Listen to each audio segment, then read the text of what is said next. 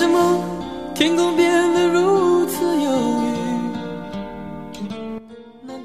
好，大家晚上好，欢迎收听新一期的学校那些事儿。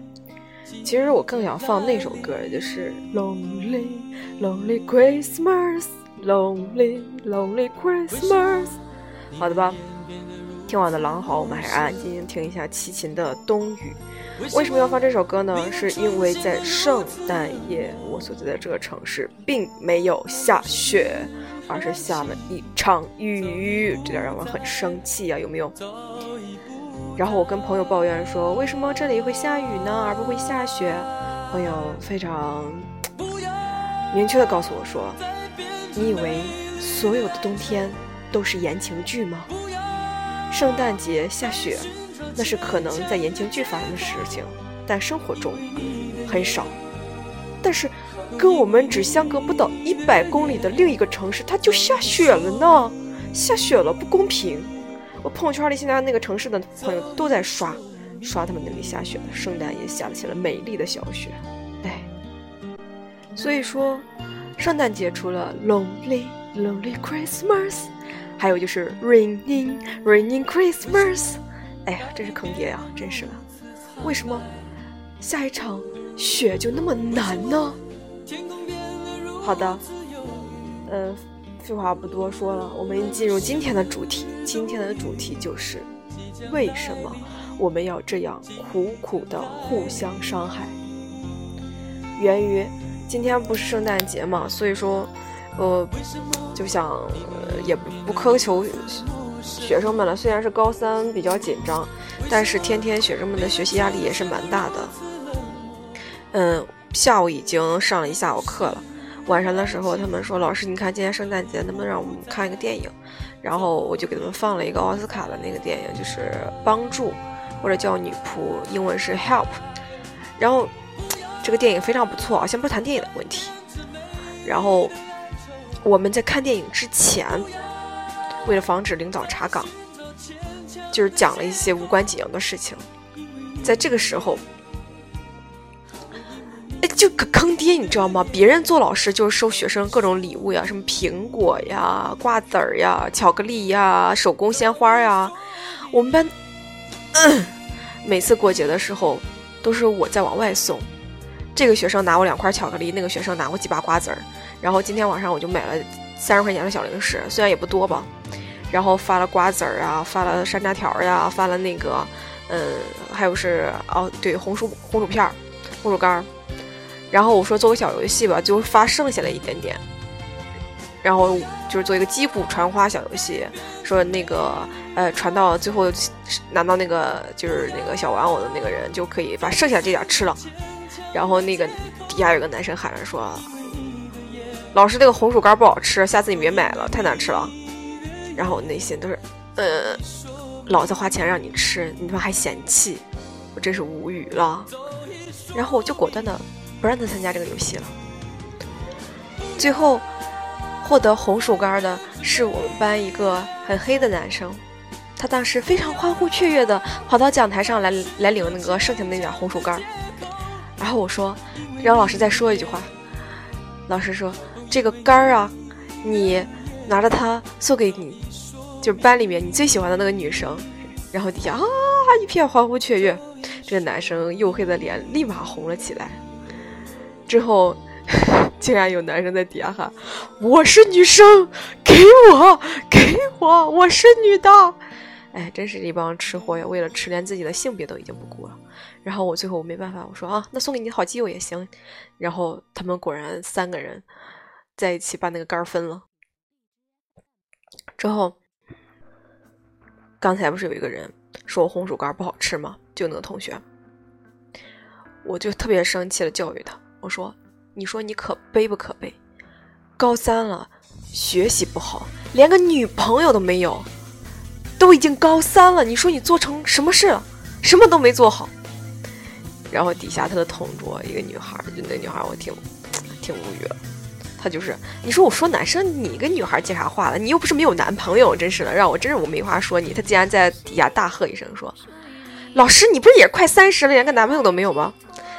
当时立马都想反驳，我说：“妈的，老师没有男朋友，并不代表老师找不到男朋友，跟他的性质不一样。”然后那个男生说：“呃，的确呀，都已经十八岁了，还没有女朋友，这怎么办呢？”然后 就那种很忧愁的表情。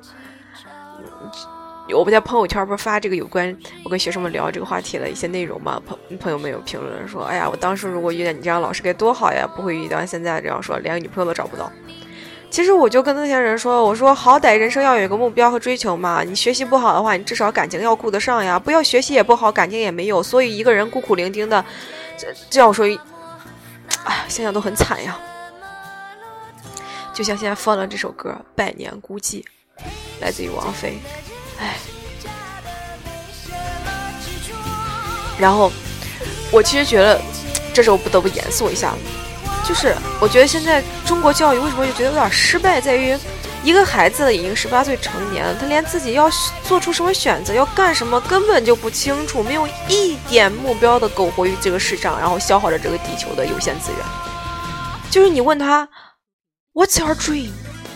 他的回答都是 I don't know，或者是 I want to go to college。啊，他只有这种。为别人而活，他在为他的父母为他制定的目标而活，就是你要上个大学，以后出来才好找工作。但是他根本不知道自己究竟需要的到底是什么，在他们世界里，天天只想着我如何找一个对象啊，这也无所谓啊，就他们没有目标的活在生活里，吃饱睡，睡醒了学。有时候想想，学习是一种能力，你连学习都学不好，可能有些人说了，那他这个人可能他的呃学习不好，但他有其他方面的天赋，但这就是中国教育失败的地方。老师不允许你早恋，不允许你干跟学习无关的一切事情，他只让你专心于学习之中，但是你又不是一个善于学习的人。那么其实你的才能完完全全都没有被开发出来，而在这样子日复一日、年复一年的岁月里被磨合掉了，被磨损掉了。就是你不但就是在你年轻最好的那几年时光里，你不但没有找到属于自己的梦想，反而最后让这种迷茫的生活状态影响了你之后的生活，以至于这些人。他现在不知道干什么，上大学也不知道干什么，或者也没有考上大学，直接去参与了工作，进入了社会。但是他在工作岗位上，因为那不是他热爱的工作，他工作起来的时候也是这样一个迷茫的状态，只是为了挣钱，为了苟活，然后选择现在的这个生这个职业吧，以至于他这样子就是生活在底层的。咱们说的浑浑噩噩的、麻木的过人，最后就成为鲁迅笔下这样一类人。这些人就是他，其实很很郁闷的，在喝酒呀、吹牛逼的时候，对于自己的现况是非常不满的。但是他却已经丧失了改变的能力了，因为他已经习惯了在这样一个模具或者套路中生存了。他已经失去了对生活的热情，以及对就是。想要挑战或者想要改变的勇气，所以说，我觉得中国教育，它不是在培养人才，它是在培养金字塔底下那一群为 GDP 付出血和汗的人。我觉得这是中国教育非常矛盾的一个地方，他一方面提示提倡素质教育，让学生们保留自我，就是。嗯，怎么来说了？张扬个性，但一方面他采取的这种应试体制，又不得不让学生们摒弃个性，埋头苦读。你的确说现在这个怎么说了？高考是一种非常公平的，已经相对比较公平的考试方式。其实我觉得这之所以造成我们现在河南学子学习压力这么大的原因之一，就是。资源分配严重的不均衡，之前其实是一个老话题了。全国上百个，就是咱们说了九八五二幺幺的大学，但河南只有一所，就是郑州大学。河南可是有一点三亿人口，现在可能还在上涨，有好像每年高考都有十九百，将近快一千万了高考学生，而只有一所大学可以选择，就是好大学可以选择。你要出去读书，分数线高的惊人，可能比同省市那些考试的学生要高出一百来分他才有选择，才可能被选上。我之前看了一个，我不知道，其实我想想也挺有道理的一种言论。他说，发展中原是不能让河南发展起来的，是因为河南是一个产粮大省。如果说这些工作在土地上的农民都，咱们说了，都掌握了一些资源，都发财致富了，那谁还会去种地呢？春种秋收，一年辛辛苦苦种那么点粮食。所以说，发展中原计划里面有武汉，但没有河南，是有湖北，没有河南。但是有时候别人会跟我争论说，那郑州是一个什么，比如说交通枢纽什么一类的。但实际上，在所有的省市当中，河南是一个孕育了中华五千年文明的大省，但是却。是可以说所有省里面优惠政策最少、发展就是很尴尬的一个省。作为一个河南人，其实有时候很为自己的怎么说的骄傲，因为文化底蕴深厚，但同样有时候也感到十分自卑，因为河南它无论从硬件还是软件上面。就是从教育啊，或者说经济政治上面，它跟其他省来说相比起来是没有竞争力的。因此说，我在看着台下这些还在嘻嘻哈哈呀，呃，活蹦乱跳的学生，就是有时候会不禁内心深处一种深深的担忧。我就觉得，他们其实对未来其实充满了很美好的畅想的，但是慢慢这种畅想会一点一点被掏空和磨损。这就为什么有时候经常在耳边说：“我说你们一定要努力。虽然说你们现在觉得这个应试教育很可恶，但是你们如果不去战胜体，你想战胜体制，你必须就要在体制中出类拔萃。但是他们现在没有这种很好的自制力，他们好像很难去体会到了我内心的那种忧虑感。”这也就是为什么说，人所做出的决决定是受他的年龄和生活经验所限制。我们永远不可能跳出我们现在的这个年龄阶段去做比我们这个年龄阶段更成熟、更好的一些决定。不撞南墙心不悔，有时候说的不是说这个人很固执，而是说每个人都要那么撞一下。或者说，甚至撞很多次，在他那个年龄里面，他要撞，因为他这个年龄就觉得我这样做不会错。但实际上，在整个社会的运行，或者比他年龄要大一些长辈的眼中，他这个做法就是有待商榷的。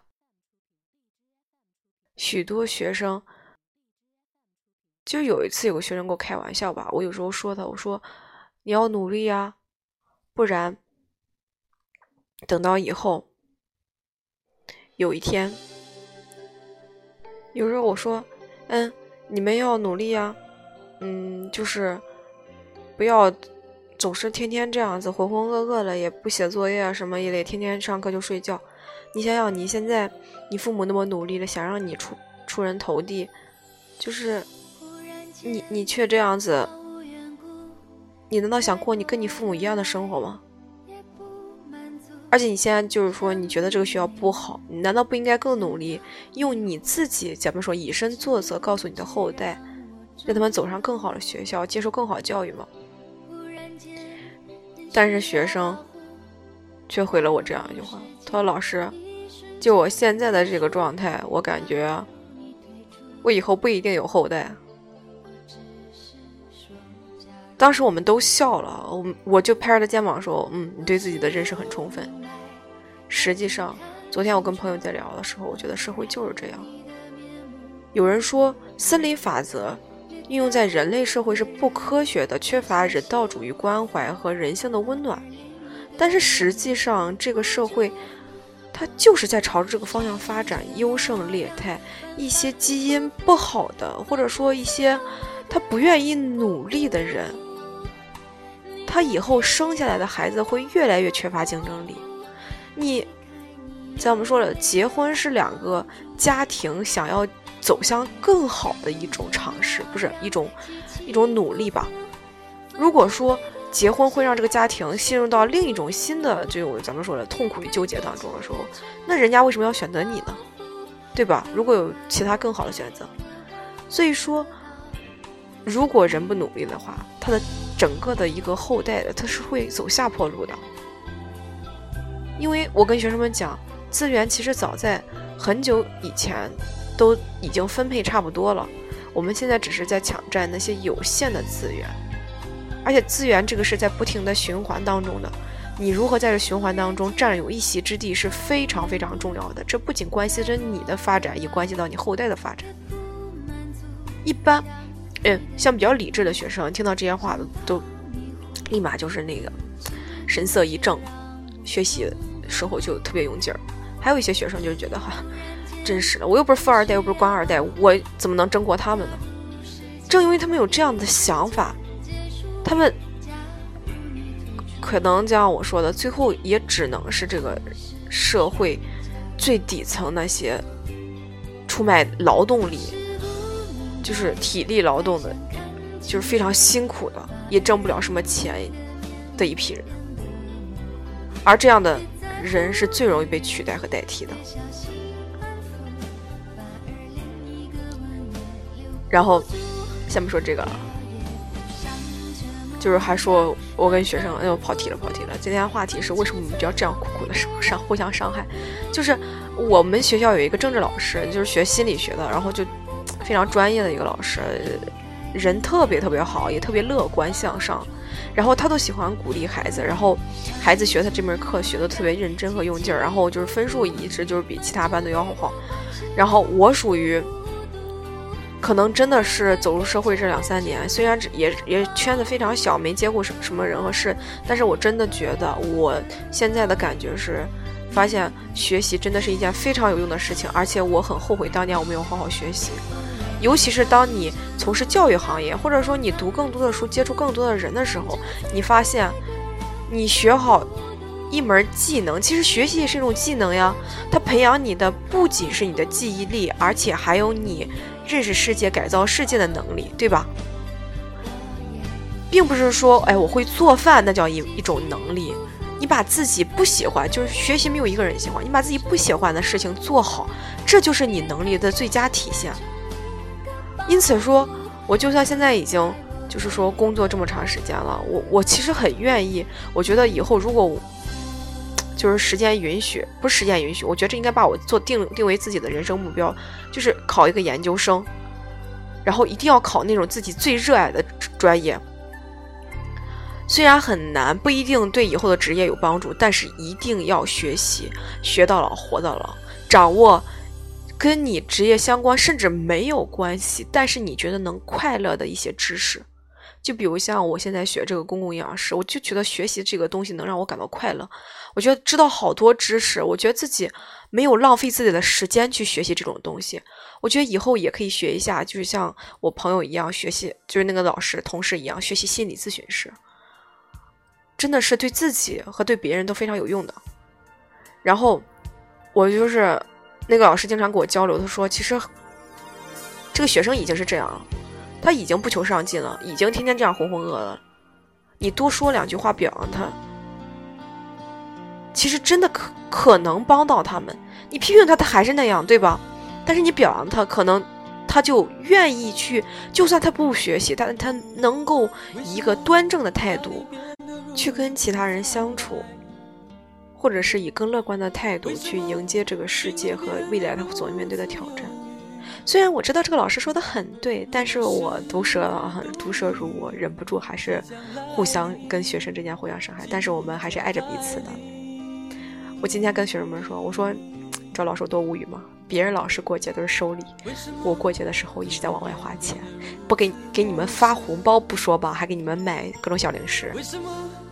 为什么？就像这首歌里面说的一样，为什么？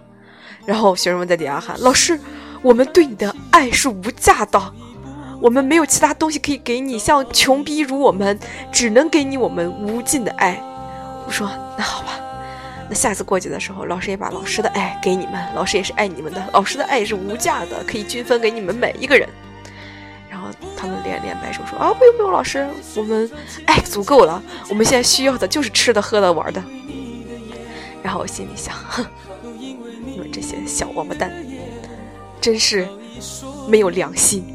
老师辛辛苦苦给你们上课，你们还讹诈老师，还伤害老师，还老是拿老师单身这个事儿。”讽刺老师，惹老师不开心，让老师忍不住多虐你们两天了。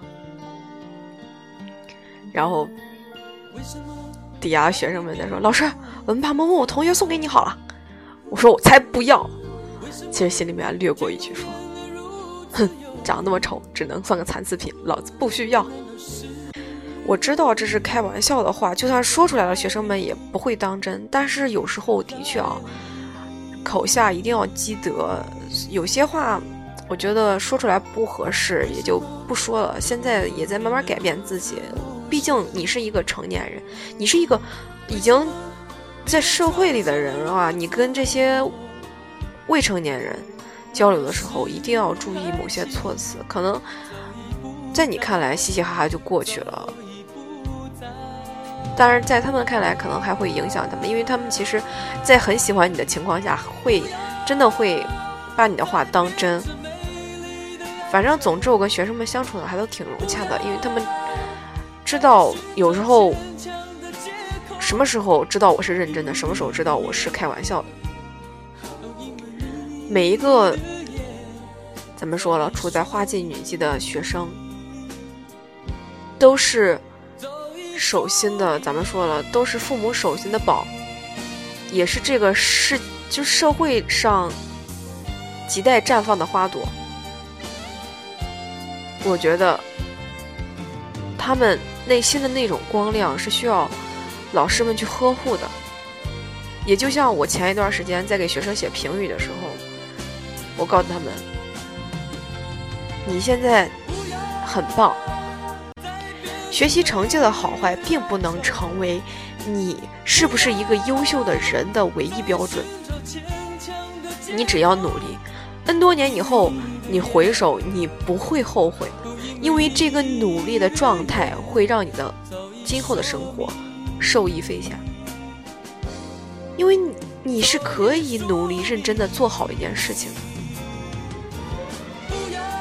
所以说。那个女孩那天，我感觉她特别开心。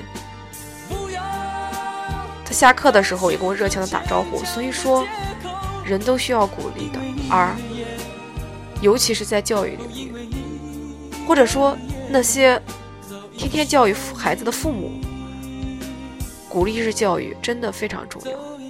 有时候人生不仅只有苦苦的互相伤害。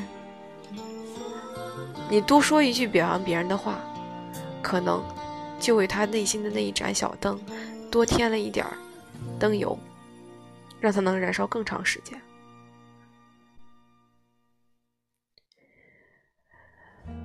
三年不知不觉就该过去了，而我也将陪伴他们几代毕业，